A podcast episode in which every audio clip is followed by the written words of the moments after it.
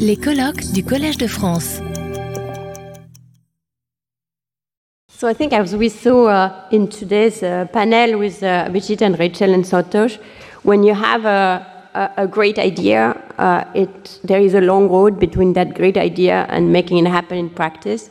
Um, uh, Michael talked about why this type of uh, open tier fund is a great idea. Uh, he didn't talk about all the work that he made to make it happen uh, within uh, within USAID, uh, but. Um, uh, for that, uh, I'm very happy to introduce Hervé Berville. Hervé is today the French Secretary of State for the Sea. But before that, uh, as a member of the French Parliament, he uh, sat on the Foreign Affairs Committee, and in this context, actually came to visit me at the PSE and then met with Michael to find out uh, uh, what he could, he could do. And um, because he was set out to play a key role on the modern, modernization of the French international cooperation.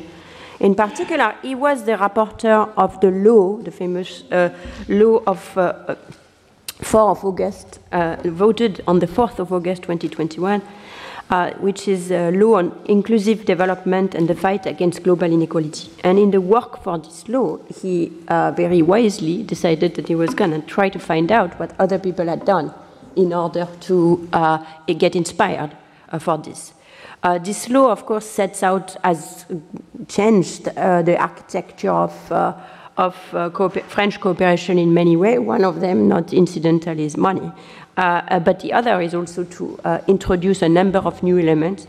Uh, and that sets the stage for the possibility of creating the Fund for Innovation and Development, in which he was a key, for which he was a key funding member, served on the board for some time. So he, before his political career, uh, Hervé uh, worked uh, in the French Development Agency in Mozambique, and then before that in Kenya.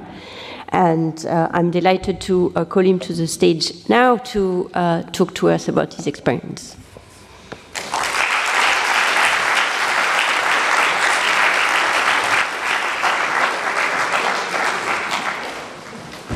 Bonjour à toutes et à tous. So I'll stop here for French. French. I saw Michael was quite worried. uh, I'm really happy to be here. Honestly, I'm really happy. First of all, um, because we're celebrating uh, 20 years, right, of J-PAL, and I'm here also in the name of the French government to tell you how proud we are that uh, you uh, um, did what you, you did all across the, the world in those 20 years. And I'm here also to say congratulations for the amazing work. And I'm pretty sure seeing uh, this young crowd, but uh, this diverse crowd also, that uh, you will have plenty of decades ahead of you to continue working on those crucial uh, issue and those practical issue that you just mentioned, uh, Michael. So thank you very much, uh, Esther. We are really proud that you're French. You're American also, but uh, uh, you're, you're, you're, French, and it's really um, something amazing to, to be able to have in uh, this morning um, economists such as uh, Michael Kremer, the commissioner for the EU. I see here also Thomas Mélonio from the French Development Agency, all the researchers, the scientists, the economists here, a diverse crowd that uh, show that you were able to gather a lot of people across those 20 years. I'm happy to be here also because I will confess something. I applied for an internship at J-PAL, I will say like probably 15 years ago. I got rejected, of course, because I discovered um, uh, development policy during a, a seminary at the Sciences Po Lille, and of course, it was not based on evidence. It was not based on quantitative data and what all the interesting things that you just showed in um, PowerPoint. No worry, I don't have any PowerPoint for you uh, uh, today. Uh, and I thought that I knew what was development after three months of a seminary on development policy. So I sent an email to Elise Huillery, and of course he said no. he said there is no place for you. Then because I'm a little bit like stubborn as a Breton, because I'm, I'm from, I was born in Rwanda, but uh, I grew up in, I got, adopted by a French family, and I grew up in uh, Brittany, in Bretagne, the most beautiful region in France, of course, where I'm elected. Yeah, I see people over there. and, and I got accepted at LSE, and I discovered, sorry for the comparison, but a new ocean I remember this course, DV 409, taught by uh, the excellent Sandra Sequeira. And the first thing she told us was okay, you have one book to, to, to, to, to buy. It's Poor Economics by two brilliant economists, Esther and Abhijit. And it became my livre de chevet. I'll leave you for the translation after. Uh, and three uh, letters, RCT, kept coming every week RCT, RCT, RCT, RCT. And when I got elected in 2017, um, of course, one of my wish was to work on development policy. And I was really happy to see that uh, the French President Emmanuel Macron took one commitment. He didn't took a lot on development policy, but it was not something really different from other parties, but he took one commitment to make sure that we reach the 0.55 percent of the GDP, spending of the GDP, which was an increase of about, which represented an increase of 5 billions of um, uh, our uh, ODA coming from uh, 9 billions in 2017 to 15 billion in 2022 that we just uh, managed to, to reach. But with the president and uh, also with um, other people that were still in, in the, sorry for the word, in the business or at least in the field of uh, development policy, we were a little bit frustrated because having this commitment and keeping this commitment of 0.55% uh, was necessary but not sufficient.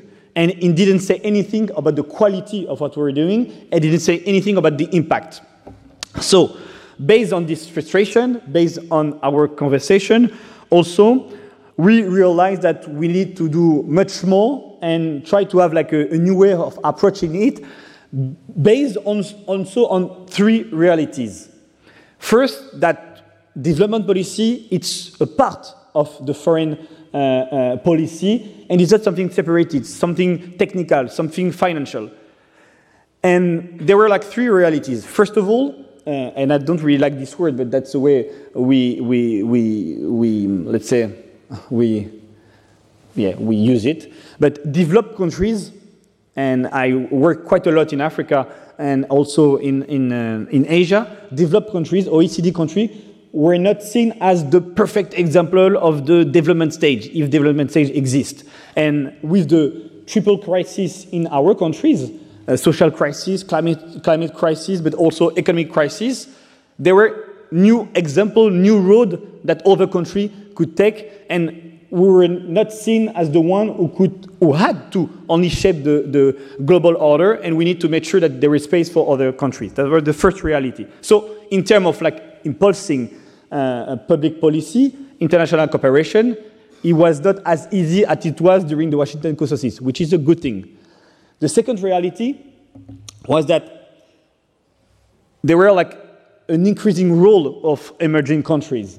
Uh, and there were new, let's say, um, uh, mm, new banks, new strategy, the Belt and Road, the BRICS, uh, the, the, the, now banks shared by uh, uh, Dilma Rousseff. So the international order was, and was for me a good thing, more and more shaped by emerging countries. And also ODA, Overseas Development Institute, was also used by emerging countries as a way of influence, as a way also of increasing uh, their footprint in other countries. So we knew, or at least we had to take into account uh, the, the role of those new countries, and that's exactly the conversation that we have right now uh, at the uh, new uh, uh financial pact, making sure that the Bretton Woods institution, making sure that uh, our institution also take into account those new countries that did not exist in 1945. And the last reality was that the efficiency, the impact, and the legitimacy of, of ODA was put in question in our countries. When you see the rate of, uh, let's say, adhesion to ODA in France, it declined. In Germany, it's the same. In the UK, there were some countries who chose to reduce their ODA. I'm not naming USA during the Trump era, where it was something seen as uh, uh, ineffective or useless. But we, we had to take into account also this public opinion. And we saw an increasing like donor fatigues, saying we, the, the, the citizen of the developed countries uh, cannot bear all the costs of the globalization because they, they, they, they have the perception also that they're the one uh, uh, um, um, uh, sustaining the impact of uh, globalization with uh, less industry, etc., etc. I'm not doing macro course because it's not my job, but you know that better than, than I. And also, there were like a recipient fatigue. And I was really uh, uh, appealed when I work in Kenya and also in Mozambique that our counterparts, and especially in, in this part of Africa, they were totally and rightly totally tired of all the big conference, all the big uh, talk about we're going to do new thing, we're going to do this, and in 10 years we're going to increase by 5 billions. So there were this urgency of putting in question the legitimacy, the efficiency, and the impact of uh, ODA. So based on this, uh, the French President Emmanuel Macron asked me to do a report on the modernization of our foreign aid uh, policy with, uh, let's say, two objectives, try to reshape our vision and try to transform our action. And make sure that we have like clarification also in the sense, the objective, and the way we measure the result, we measure the way uh, we achieve our, our goal. And it was in the moment that you know, after the Agenda 2030 in 2015 and the Paris Agreement, there were also confusion on the role, the objective on foreign aid. Is it to, to, to fight the climate change, erosion of biodiversity, what we put uh, first, uh, what we put as a priority? Do we use the French Development Agency to be like a, a climate bank? Do we make sure that uh, we also help those countries on having a strategy and, and, and, and bold public policy uh, on, on, on climate. Um, so there was this necessity of clarifying also between people, planet, even if for me it's exactly the same thing. But in terms of financing, we're uh, in the urgency of uh, doing, uh, doing so. And another reality is that in France, there were no global strategy. There were a low citizen implication and civil society implication. We're not working at the right level with the, the, the, research and the science, and Esther knows than, better than, than I, and there were a lack of impact, efficiency, and it was not an evidence-based policy.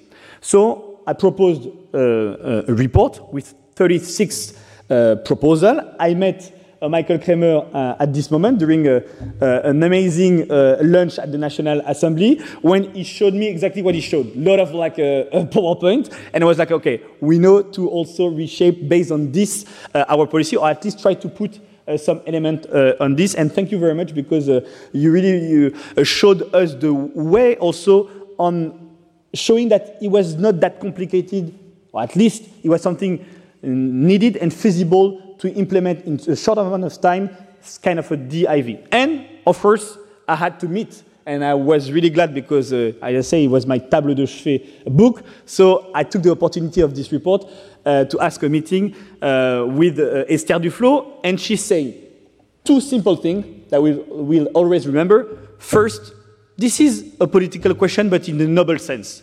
This is not something you can just uh, leave it as is a technical question, and you need to have like a, a political debate, making sure that uh, when you talk about uh, development, you talk about inequality, you talk about taxation, you talk about like uh, how you also you diffuse the knowledge and, uh, and all the, the, and you share, of course, the, the, the, the lesson from what we have we have done. So putting development at the right level. And the second thing you said, you need to implement an innovative an innovation fund. That's for me the, the, the, the most urgent and the, and the most uh, needed recommendation. So I executed myself. uh, be careful of the translation. and on my report, I had five um, main, main uh, outcomes. First, a new doctrine with five priorities that we will stick to during the five years. First, education, because you said it and you showed it uh, in a number of uh, uh, papers. Education, health, gender equality, vulnerable countries, and climate change. That were the, the five priorities.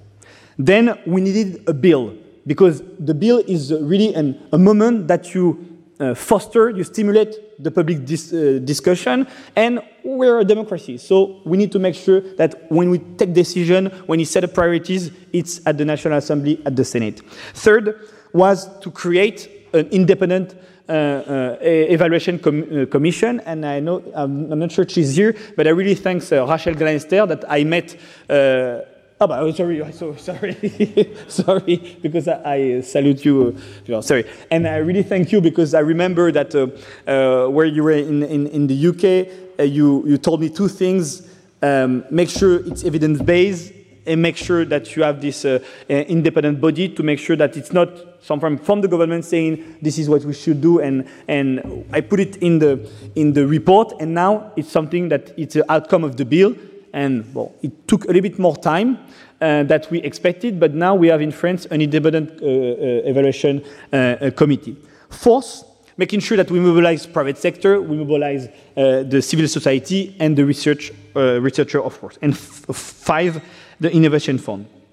So during those months after the, the report, uh, President Macron agreed on creating this uh, fund for innovation in development, and we started the work, which was kind of a, a, special or at least unique experience for me because from January, I think, to almost June, uh, we spent almost our Thursday on Zoom uh, together to, to shape, to create this uh, fund for innovation in development based on what was already uh, done on other examples in, uh, in other countries. And I really uh, would like to take the opportunity here to thank, of course, Esther, but to thank also Sasha Gallant, Anneli, Anna Shrimp, Kilian, uh, and people probably I forgot right now, because in six months we managed to create a fund that is relevant, that's right now, thanks to your job, is well perceived, it's well known, and that it's now shaping also and, and, and, pushing the French Development Agency to also transform the way they act in. I think uh, uh, Thomas Mélonio wouldn't say the contrary, or if say the contrary, then there is an issue. Uh, uh and, and making sure that we have now also uh, an evidence-based policy, and we are at the avant-garde also of development uh, policy. And for me, and I will stop here because you don't show me the one minute. Ah, three minutes. Thank you very much.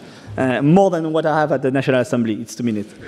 Um, and, and, and the idea was quite simple, is making sure that we have financing and we invest in innovation, that we base our policy on, uh, and we do impact evaluation, and the kind of a fresh, French uh, uh, savor on, on this uh, innovation fund was to making sure that we have also a, a part to foster public policy dialogue and transforming also the public policy, which was not exactly the case in other funds. And that was really something that we, we that came during the discussion, and that one of the, the key aspects of the, the innovative also uh, aspect of this fund was to making sure that uh, we diffuse the knowledge and we have this uh, uh transforming public policy uh, aspect.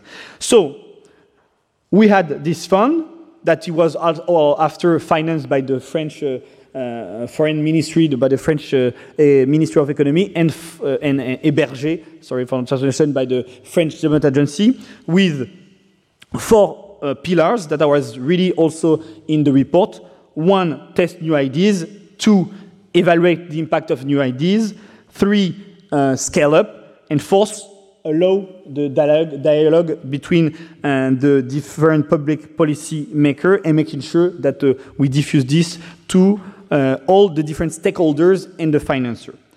So this is the story I wanted to tell you. Just to, to the story, I don't know, but at least the, the, the few words I wanted to, to share with you, to tell you I'm happy to be here because J-PAL, you can be really proud of what you achieved over the, the last 20 years, that the road ahead of us is still long and that we will need innovative funds such as the FID that I'm sure will grow, as I'm sure will be even more uh, rigorous. I'm sure will be even more uh, impactful. And um, just to, to, to, to, to tell you that uh, if there is something I'm mm, prouder, we say prouder, yeah, prouder of uh, all those uh, five, five years of discussion uh, on uh, modernize, modernizing and reshaping the, the, the, landscape of development policy in France. This is the Fund for Innovation in Development because it's in good hands. There is an amazing team, so thank you very much for all the work you have done. And I'm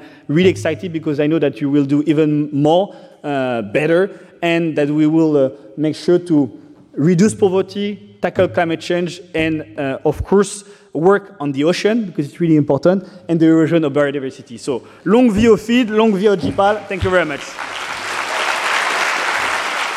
Retrouvez tous les contenus du Collège de France sur www.colège-2-france.fr.